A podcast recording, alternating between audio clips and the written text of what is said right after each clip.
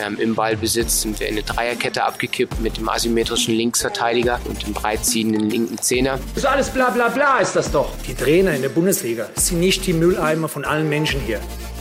From Coach to Coach, der Fußballtrainer-Podcast. Ja, wer davon ausgeht, dass wir heute bei From Coach to Coach über ein ganz stinknormales Thema reden aus der Welt der Trainer, der liegt falsch, denn ich habe ein spezielles Thema heute mitgebracht und das hängt ganz fest mit meinen Protagonisten, nämlich Basti Stahl zusammen. Gute Basti. Servus, schön, dass ich hier sein darf. Ja, die einen oder anderen werden Basti vielleicht schon kennen, äh, vor allem wer aus dem Rhein-Main-Gebiet kommt. Äh, er war jahrelang Trainer beim FSV Frankfurt und ist auch Lehrer an einer Eliteschule des Fußballs in Frankfurt. Und genau da kommen wir ins Spiel. Denn vor kurzem, Basti, hattest du ja Osterferien und hast die Zeit nicht genutzt, um einfach nur die Füße hochzulegen und ein bisschen zu chillen, sondern warst unterwegs und nicht in Deutschland unterwegs, sondern in Südafrika. Kannst du uns ein bisschen mitnehmen, was du da gemacht hast? Ja, gerne.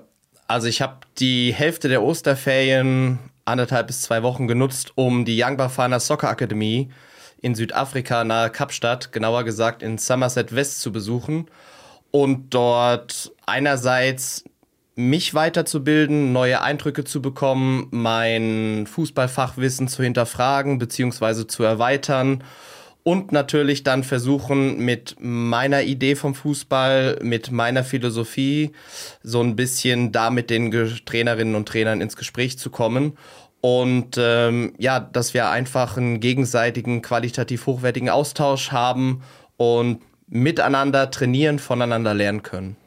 Also um das kurz einzuordnen, also diese Young Bafana Academy ist damals in der WM 2010 entstanden. Ich glaube mit Fördergeldern auch, da, die dann quasi da reingeflossen sind, um dieses Projekt hochzufahren.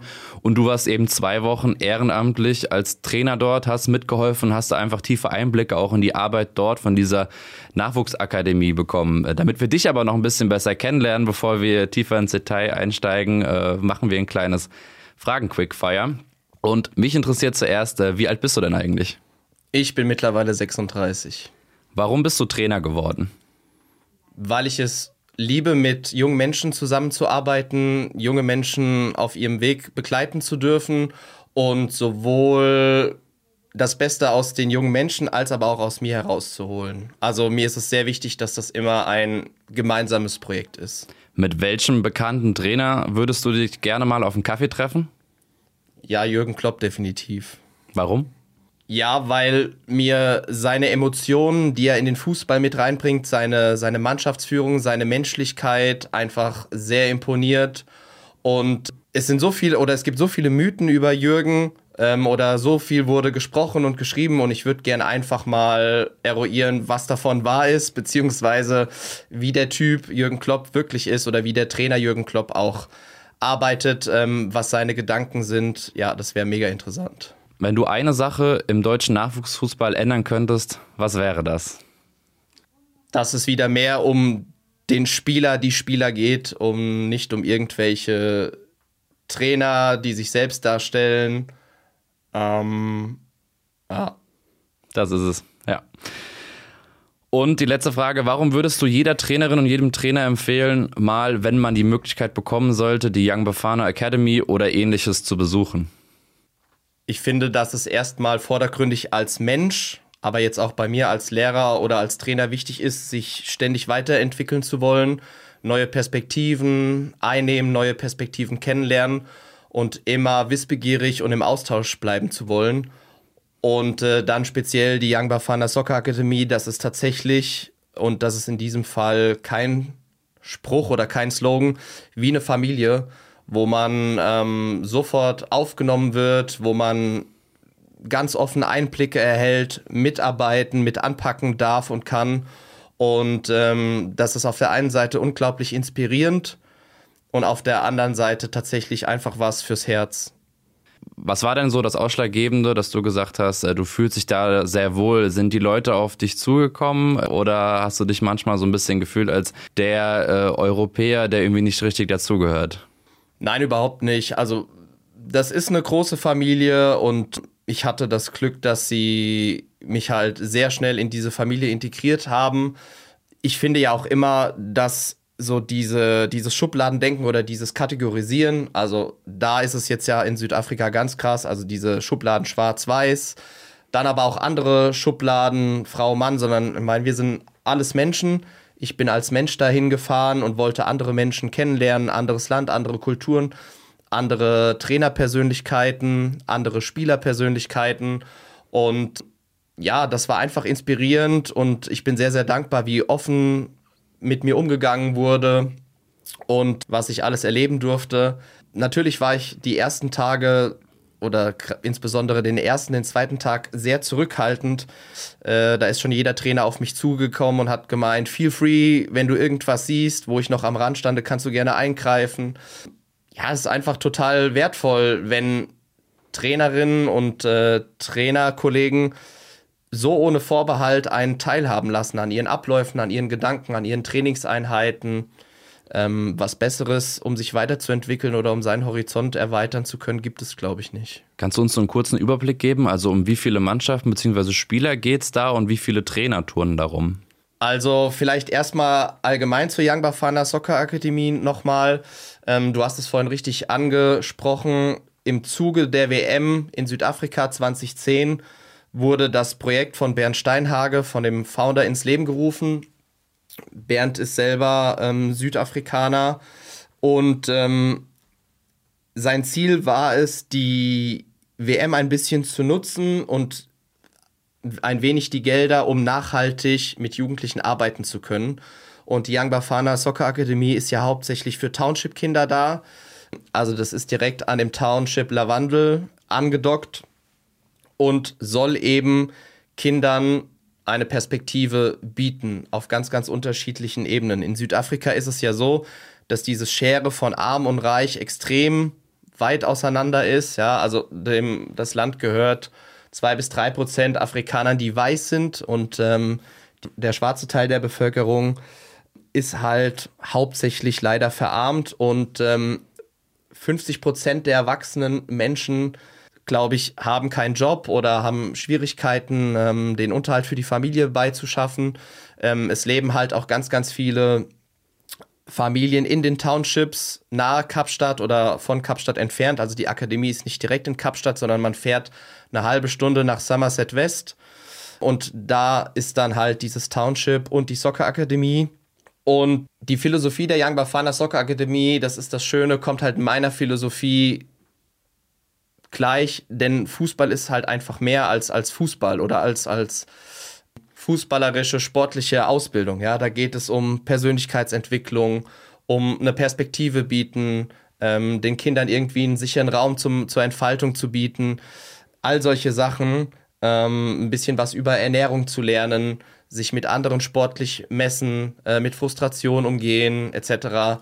Dabei muss man ja aber sagen, für diese Township-Kinder geht es ja mehr oder weniger jeden Tag ums Überleben. Ja, also wenn die auf ihren eigenen Bolzplätzen im Township spielen, kommt es nicht gerade wenig vor, dass sie um Geld oder um irgendein Essen spielen, weil sie sonst halt wenig kriegen würden äh, den Tag über. Und deswegen ist es umso wichtiger, dass die Young Bafanas halt eben Unterstützung bekommen, weil sie sich halt komplett mehr oder weniger über Spenden finanzieren. Und Ernährung ist natürlich ein ganz, ganz wichtiges Thema. Und aktuell ist es so, dass die Jungs und die Mädchen eine kleine Mahlzeit nach der jeweiligen Trainingseinheit bekommen. Und ähm, wenn wir in Deutschland von kleiner Mahlzeit reden, werden wir, glaube ich, immer noch satt. Wenn ich in diesem Falle kleine Mahlzeit sage, rede ich von einem halben bis ganzen Becher Porridge oder einer halben Stulle. Also ganz andere Maßstäbe, wie man sich es auch vorstellen kann. Aber dennoch ist so diese Young Bafana Academy quasi das Leistungszentrum für die Township-Kinder dort vor Ort, oder? Genau, um auf deine Frage mit den Mannschaften zurückzukommen. Also es gibt U12, U14, U16 und U18 Leistungsmannschaft. Also wirklich diese Akademie. Und dann gibt es aber noch, wir würden es Breitensportmannschaft nennen. Ähm, fast jede Mannschaft, die ich gerade genannt habe, hat auch so äh, eine Breitensportmannschaft wo einfach den Kindern in erster Linie ein sicheres Umfeld, ein sicheres Zuhause gegeben wird und wo die Kinder halt auch einfach Zusammenhalt lernen, etc. Verstehe. Ist das dann auch ein schwieriges Auswahlverfahren, dass die Kids dort durchlaufen müssen oder wie läuft das ab? da kann ich ehrlich gesagt nicht so viel dazu sagen, weil ich das nicht so mitbekommen habe. Ähm, was ich mitbekommen habe, dass es auch Trainer aus den Townships gibt, die dann mit den Kindern zur Young Bafana Soccer Akademie kommen und sozusagen ihr Kind, was sie da im Township trainiert haben, vorstellen, ähm, weil sie denken, dass es ähm, den Sprung, wenn man davon reden darf, schaffen könnte. Und dann darf das Kind halt mehrere Trainingseinheiten mittrainieren und man schaut einfach, ob es jetzt sozusagen in die Leistungsmannschaft kommt oder ob es in diese Young Bafana Stars Mannschaft, so heißen diese Breitensportmannschaften, ähm, kommen kann. Kannst du uns so ein bisschen mit in deinen Alltag nehmen, ähm, der die zwei Wochen dort geprägt hat? Also deine Arbeit vor Ort, aber auch so, wie der Ablauf für die Kids ist? Also, ich hatte das große Glück, dass auch Osterferien waren eine Woche, als ich da war. Das heißt, die meisten Mannschaften haben auch zweimal am Tag trainiert, sonst ist es immer nur einmal. Also der typische Alltag in den Osterferien war, dass wir uns am späten Vormittag oder mittags getroffen haben, alle Trainer in der Akademie und dass wir dann Training vorbereitet haben. Dann gab es auch ähm, Trainer-Meetings, wo der Tag bzw. die Woche so ein bisschen besprochen wurde, auch am Wochenende, welche Turniere, welche Spiele fallen an. Mm, dann hatte ich natürlich im Zuge dessen ganz, ganz viel Zeit, mich mit den Trainern und Trainerinnen auszutauschen, ähm, weil du vorhin gefragt hattest, Gott sei Dank gibt es nicht nur die Young Bafana Trainer und Trainerinnen, die immer da sind und die die jeweiligen Mannschaften haben, weil das wären, ja, lass es acht bis zehn sein. Äh, das ist ein relativ kleiner, aber guter Stuff. Aber Young Bafana, und deswegen ist es so wichtig, dass wir drüber reden, ähm, lebt auch von den sogenannten Interns. Also, dass sich Menschen, junge Menschen entscheiden, mehrere Wochen oder Monate nach Südafrika zu gehen und die Young Bafana Soccer Akademie als Trainer, als Trainerin mit zu unterstützen.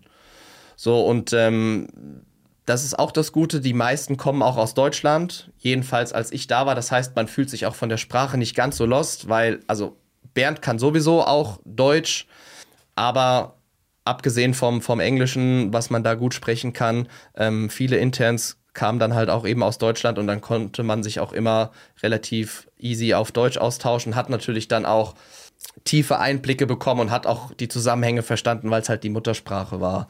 Und nach den ganzen, nach der ganzen Planung der Trainingseinheiten und nach den Meetings hatte man auch immer noch Zeit, ein bisschen selber Sport zu machen, weil die haben da ein kleines Gym mittlerweile und da habe ich dann immer ein bisschen trainiert. Die Jungs, weil Osterferien waren, kamen dann auch irgendwann und haben mir beim Training zugeguckt oder wollten selber mittrainieren und haben dann halt da ein bisschen rumgechillt oder schon ein bisschen Fußball gespielt. Und dann ging es irgendwann los mit der ersten Trainingseinheit. Entweder haben wir die so zwischen 11, 12 gemacht oder schon zwischen 9 und 10. Dann waren wir halt alle früher da und die zweite Trainingseinheit war immer so zwischen 13 bis 15 Uhr je nach Mannschaft halt auch. Und ja, dann hatte man auch immer zwischen den jeweiligen Trainingseinheiten Zeit, das Ganze wieder zu reflektieren, zu gucken, okay, wie können wir jetzt in der zweiten Trainingseinheit ansetzen mit dem Inhalt, wie viel packen wir in die zweite Trainingseinheit rein, ne? dann spielt nämlich wieder die Ernährung eine Rolle. Also wenn ich bei 30 Grad in der, im Schatten ähm, schon eine Trainingseinheit von anderthalb bis zwei Stunden hatte und nur eine halbe Stunde bekommen habe, weil einfach nicht mehr Geld da ist, dann muss ich halt gucken, inwiefern ich die Intensität in der zweiten Trainingseinheit noch gehen kann. Und mal abgesehen davon, dass es unglaublich ist, was die Spieler da leisten. Also ich muss, mir ist das im Nachhinein erst aufgefallen, beziehungsweise ich musste mir das wieder bewusst machen, wie wenig deren Körper zur Verfügung haben muss und wie krass die aber versucht haben zu performen und äh, Gas zu geben. Das ist einfach unfassbar. Und dann, kleiner Teaser, nach der zweiten Trainingseinheit, wenn man klug war, hat man dann halt noch die älteren Mannschaften mitgenommen, denn um Punkt 18 Uhr ist die Sonne hinter den, hinter den zwei Plätzen am Township untergegangen. Und dann war das ähm, Bolzplatz Romantik par excellence. Ähm, und dieser Sonnenuntergang hinter der Arena, hinter dem Township, über den zwei Bolzplätzen, über der Arena, ja, das war einfach überragend. Man muss nur darauf achten, in Südafrika wird es ja am Abend oder in der Nacht, egal wie heiß es den Tag über war, sehr, sehr schnell kalt. Den Sonnenuntergang dann halt mit Jacke genießen, aber das ging dann schon. Jetzt hast du mir ja schon eine Frage vorweggenommen, denn nämlich mich interessieren so diese prägenden Erlebnisse, die dir heute noch täglich im Kopf sind. Da ist mit Sicherheit das äh, oder das Bild, was du gerade skizziert hast, mit dem Sonnenuntergang und diesem Bolzplatz-Feeling eines davon. Gab es noch so Momente, die dir einfach in Erinnerung geblieben sind und dich auch heute nicht loslassen? Da gab es einige. Ich versuche ein paar anzuschneiden. Also erstmal muss man sagen, das ganze Projekt Young Bafana, denn ich habe mich natürlich in den ersten Tagen auch viel mit, mit Bernd ausgetauscht oder vorher auch mit Lennart, weil das ist der Zuständige für Young Bafana in Deutschland. Und Bernd hat mir dann auch nochmal Fotos äh, Fotos gezeigt und auch über sein Leben erzählt und über die Entstehung von Young Bafana oder die Weiterentwicklung. Und dazu gehört halt auch, dass diese Arena, also diese, dieses, dieser abgezäunte Bereich mit zwei riesen Fußballplätzen, mit kleinen, großen Toren, mit Containern, mit einem Gym, mit Umkleide, mit Büro, erst seit letzten April gibt. Und vorher ist Young Bafana immer in verschiedenen Parks ausgewichen und hat halt Grünflächen benutzt. Und ähm, dieses Areal, wo jetzt die Young Bafana Arena, äh, Arena steht, war früher eine Mülldeponie. Und äh, man musste halt erst den gesamten Müll über mehrere hundert Quadratmeter und Wasser, was da stand, abschöpfen. Ähm, da hat es halt natürlich gestunken und gerochen und der Boden war mehr oder weniger vergiftet. Äh, da musste man das Ganze erst über Jahre oder bestimmt über Monate aufarbeiten, Wasser abschöpfen, Müll abschöpfen. Ähm, hinter der Young Bafana Akademie ist noch so ein kleiner Fluss je näher man dem Fluss kommt, da riecht man noch, dass also es. mehr muss man die Nase zuhalten. Ja, also nee, so krass ist es nicht, aber man merkt halt, dass es eine Mülldeponie gegeben haben muss. Und ähm, da bleibt halt, wie viel Arbeit dahinter steckt und wie viel Herzblut es bedarf, so etwas für die Kinder ähm, zu machen oder bereitzustellen, weil das hat natürlich enorm viel Manpower gekostet und sehr, sehr viel Arbeit. Das ist das eine, also bis man da überhaupt hingekommen ist, wo man heute steht, dann sicherlich, dass ähm, jeder Trainer oder jede Trainerin, die bei Young Bafana arbeitet, es wirklich für die Kinder macht und mit so viel Herzblut, mit so viel Leidenschaft, aber auch mit so viel ähm, ja, fachlicher Qualität versucht jeden Tag für die Jungs und Mädels da zu sein, denn Young Bafana versucht ähm, momentan auch Mädchenmannschaften ins Leben zu rufen und auszubilden. Cool. Ich meine, U14 und U16 Mädchenmannschaften sind gerade am Aufbau, wenn ich mich nicht täusche. Genau, und das bleibt natürlich einem auch im Kopf. Also der Austausch und die Qualität, sowohl menschlich als auch fachlich, die die Trainerinnen und Trainer vor Ort haben. Dann natürlich den wahnsinnigen Einsatz der Interns, also die sich dann entschließen, für Wochen, Monate nach Afrika zu fliegen aus eigener Tasche das zu bezahlen und weil sie irgendwie einfach Bock haben, sich auf das Projekt einzulassen, auf das neue Land, auf die Menschen. Genau. Dann ein bisschen abseits vom Fußball, eines der gewinnbringendsten Momente. Südafrika gilt ja jetzt nicht als das sicherste Land. So schlimm ist jetzt aber auch wieder nicht, jedenfalls so, wie ich es erlebt habe. Aber ähm, wenn mich der Young Bafana Bus nicht mitnehmen oder abholen konnte, dann ist da die sicherste Art und Weise, sich fortzubewegen, Uber.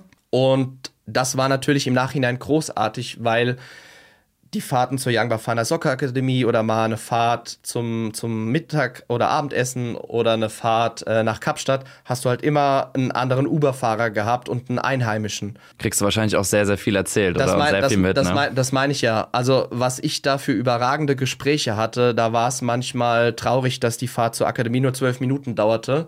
Aber du hast meistens irgendwas angeteasert ähm, und dann haben die schon gemerkt, dass du sehr offen bist und, und herzlich und dann ist dir auch so viel Herzlichkeit entgegen und so viel Begeisterung entgegengestrahlt und wir hatten ganz, ganz verschiedene Themen, ja, über Fußball natürlich, aber auch über Gesellschaft, Liebe, Ausbildung der Kinder und Jugendlichen.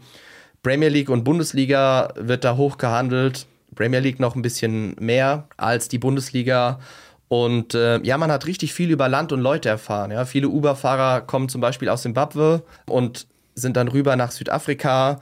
Und ja, das ist ganz, ganz groß, weil du kriegst natürlich auch so diesen Südafrika-Vibe mit und diese Herzlichkeit und Menschlichkeit, die die Leute da vor Ort haben. Und man vergisst bei diesen ganzen tollen Erlebnissen tatsächlich manchmal, ähm, wie schlecht es den meisten Menschen geht, weil du das einfach durch ihre Art und Weise überhaupt nicht mitbekommst. Ja, beziehungsweise finde ich immer wichtig, Mm, das muss jeder für sich selber entscheiden. Also wie, wie schlecht geht es einem wirklich? Wir denken immer, okay, das wäre jetzt nicht mein Standard. Den Menschen geht es auch schlechter oder manche kämpfen auch jeden Tag ums Überleben. Man muss, glaube ich, aber immer aufpassen, ähm, dass man nicht so hochnäsig an die Sache rangeht, weil vielleicht sind diese Menschen in ihrem Leben für sich doch auf irgendeine Art und Weise glücklich oder bleiben positiv. Und das ist halt einfach das Bemerkenswerte und mit das stärkste Learning, was man dann wieder mitnimmt. Da nimmt man definitiv, glaube ich, auch viel für sein Mindset, wie man ja immer so schön sagt, mit.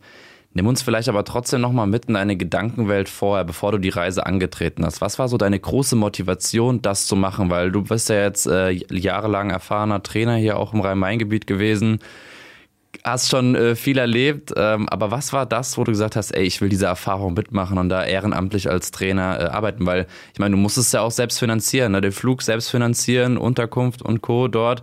Es war jetzt nicht so, dass du da hingekommen bist auf Einladung, äh, die die da mit den äh, Geldscheinen gewedelt haben am Ende, dass du sagst, ja, ich mache das aus monetären Gründen, sondern das muss ja was anderes gewesen sein. Ja, das ist richtig. Also ich wollte einfach zurück zum Ursprung ähm, zu dem Ursprung, was Fußball ausmacht, weg von diesem, ich trainiere Jungs, ähm, damit sie Profis werden. Ich ähm, bin in so einem Hamsterrad und muss immer irgendwelche Statuten oder Systeme folgen. Ich kann mich nicht richtig weiterentwickeln, weil ich mich nicht frei entfalten darf. Neid, Missgunst, das Ganze, was einem hier so größtenteils mittlerweile leider entgegenschlägt, das wollte ich einfach hinter mir lassen und ähm, auch diese pure Begeisterung und Emotionen der Kinder dann spüren.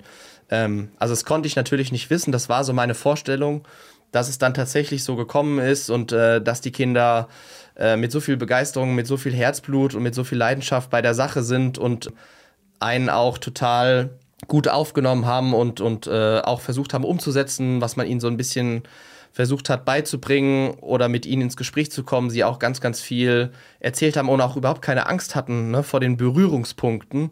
Das war schon großartig und ähm, letzten Endes hat es dazu geführt, dass ich bin ja auch alleine dahin geflogen, dass ich mich innerhalb der fast zwei Wochen zu keinem Zeitpunkt irgendwie verloren oder alleine gefühlt habe, sondern ja, ist jetzt ein großer Ausdruck, aber ich habe keinen besseren, so beseelt, glücklich einfach und gut aufgehoben ähm, in diesen zehn Tagen ein einschneidendes Erlebnis vielleicht noch, weshalb ich mich auch entschieden habe, nicht nur im Vorhinein zu helfen, durch Spenden sammeln oder durch, durch selber eine Patenschaft annehmen, wo ich jeden Monat versuche zu unterstützen, sondern halt jetzt auch versuche langfristig mitzuarbeiten und zu unterstützen.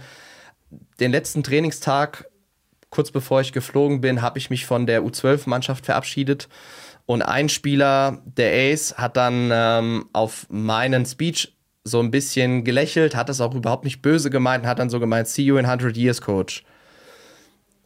Und das hat er mehrmals gesagt, das war auch so ein lockerer Spruch und hat auch überhaupt nicht böse gemeint, aber mit mir hat das natürlich was gemacht. Weil das, also mir hat das deutlich gemacht, dass natürlich äh, auch gar nicht von uns böse gemeint, die da hinfliegen, die meisten halt wahrscheinlich einmal hinfliegen und dann halt immer wieder weg sind. Äh, also das heißt, die Kinder müssen sich halt temporär immer wieder schnell an irgendwelche Persönlichkeiten gewöhnen und dann sind die weg und Kinder bauen ja schon schnell mehr oder weniger eine emotionale Bindung auf. Den tut es dann auch weh, wenn dann jemand geht, den sie ganz besonders gemocht haben, ne?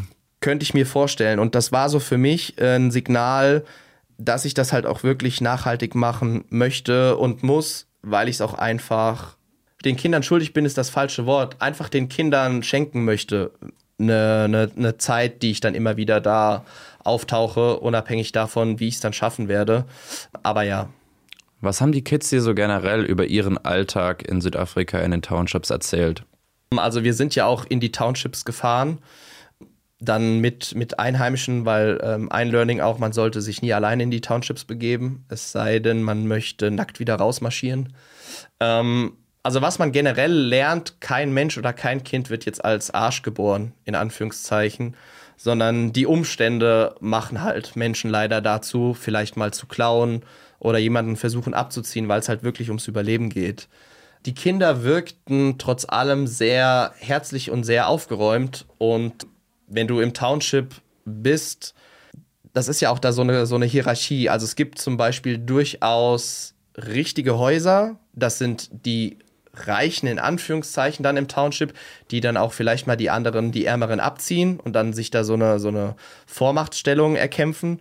Dann gibt es so die Mittelschicht, die ähm, vielleicht so ja, in so einer Art Ruine leben. Und dann gibt es halt die, die niedrigste Schicht, ähm, die halt nur eine Wellblechhütte hat. Ich versuche das jetzt mal ein bisschen zu verbildlichen. Ich hoffe, ich kann es ganz gut widerspiegeln. Und der Alltag der Kinder ist einfach Fußball tatsächlich. Und wenn sie nicht Osterferien haben, dann gibt es auch eine Township-Schule. Die haben wir auch besucht. Da wird aber halt hauptsächlich halt in der Landessprache unterrichtet. Deswegen ist es so wichtig, dass Young Bafana den Kindern Mathe- und Englischunterricht bietet. Und den Unterricht muss auch jeder wahrnehmen, sonst darf er dann kein Fußball spielen oder später am Training teilnehmen, weil diese englische Sprache natürlich auch das Sprungbrett dann zu mehr Education ist. Klar, weil die wenigsten werden von denen ja dann am Ende auch Fußballprofi. Ich meine, das ist ja auch das, worauf man in Deutschland setzt, neben der fußballerischen Ausbildung, dass die Schule stimmt. Ansonsten geht es halt auch im Fußball nicht weiter. Richtig, und das ist ja übrigens, das ist ja der Witz, das ist ja genau das gleiche wie in Deutschland. Also die wenigsten werden Fußballprofis und deswegen sollte man in Südafrika macht man es, deswegen sollte man in Südafrika und in Deutschland halt mehr Kraft einwenden, die Persönlichkeiten auszubilden und gucken, dass man den Menschen irgendwie supportet, unterstützt und dass der Mensch dann später klarkommt nach der Fußballerkarriere, wann auch immer die enden wird. Dass sie möglichst halt auch nicht in irgendwelche kriminellen Milieus dann äh, abdriften und ihnen einfach auch eine Perspektive da aufzeigt, oder? Ja, das ist, das ist so. Und ähm, also im Township gibt es auch so ein Township-Stadion. Da hat die Regierung tatsächlich damals äh, so, eine, so einen Kunstrasen hingebaut. Der, der hat sogar Flutlicht und da haben die äh, Menschen aus Holztribünen am Rand gemacht und leider, weil Osterferien waren, war da nicht so viel los, aber am Wochenende muss da wohl die Hölle los sein. Also wenn da die Mannschaften spielen, dann 7 gegen 7, 8 oder 8 auf Elferfeld, ähm, also je nachdem, wie viel sie zusammenkriegen und die Tribünen sind voll und da geht der Punk ab. Und die Township-Mannschaften spielen halt gegeneinander und ähm, manche haben irgendwie zusammengenähte Trikots, manche nicht, manche haben gefälschte Fußballschule. Ich habe, glaube ich, NJ7 gelesen der Ronaldo wurde dann umbenannt. Äh, manche haben gar keine Schuhe und dann spielt halt äh, Stollenschuh gegen kein Schuh oder Trikot gegen kein Trikot, aber es geht halt um das Fußballspielen. Um die Sache, ne? ne? Und wenn der Ball halt irgendwie zusammengebunden ist aus irgendeinem Material oder ob es ein richtiger Ball ist, anyway, ja, lass zusammen kicken. Ja, ich verstehe. Du hast uns ja jetzt schon extrem viele Einblicke gegeben. Jetzt sind wir schon am Ende der ersten Folge angekommen. Das können wir aber versprechen. In der zweiten Folge geht's genau darum weiter. Vor allem auch um das Learning, ähm, was du jetzt so mitgenommen hast, äh, mit in den Flieger nach Deutschland und in deine Arbeit oder das, was, was du denkst oder auch machen willst hier in Deutschland. Aber vielleicht so als Abschlussfrage in der Folge, du hast ja auch die anderen Trainer dort erlebt. Ja, darüber reden wir auch gleich nochmal ausführlich in Folge 2. Aber was war so das große Learning von denen? Ja, wie sie es geschafft haben, die Kinder zu inspirieren. Sowohl vom menschlichen her als auch vom fußballerischen her. Weil ich habe jetzt am meisten Zeit mit der U12 und mit der U14 verbracht oder durfte da auch äh, Input geben. Und erstens spielen beide Mannschaften einen hervorragenden Fußball. Das muss man wirklich mal so sagen. Und zweitens sind das alles krasse Persönlichkeiten mit ihren 11, 12, 13 14 Jahren, die halt aber auch wissen, wo die Grenze ist. Und das machen die Coaches auch natürlich deutlich. Und es wird auch immer wieder so ein bisschen darauf geguckt, wissen sie, was sie hier für eine Chance haben? Wissen sie, in welcher Familie sie sozusagen sind? Schätzen sie das wert? Geben sie dafür alles? Also ist es halt immer ganz, ganz krass gepaart, menschliche Ausbildung, Persönlichkeitsausbildung mit fußballerischer Ausbildung. Und das gefällt mir halt einfach unglaublich gut. Das kann ich mir vorstellen. Und da genau da werden wir auch im zweiten Teil des Gesprächs äh, ansetzen. Basti, erstmal danke für deine ersten Eindrücke. Gerne. Sehr, sehr spannend. Und ich werde auch in den Beschreibungstext der Folge sämtliche Links zur Young Bafana Academy und auch zu sonstigen Beiträgen, denn es gibt auch Videobeiträge dazu, ähm, reinpacken, damit ihr euch selbst nochmal ein Bild machen könnt davon, was äh, Basti erlebt hat, beziehungsweise was auch die Young Bafana Academy ausmacht. Bis dahin, macht's gut. Ciao, ciao. Ciao.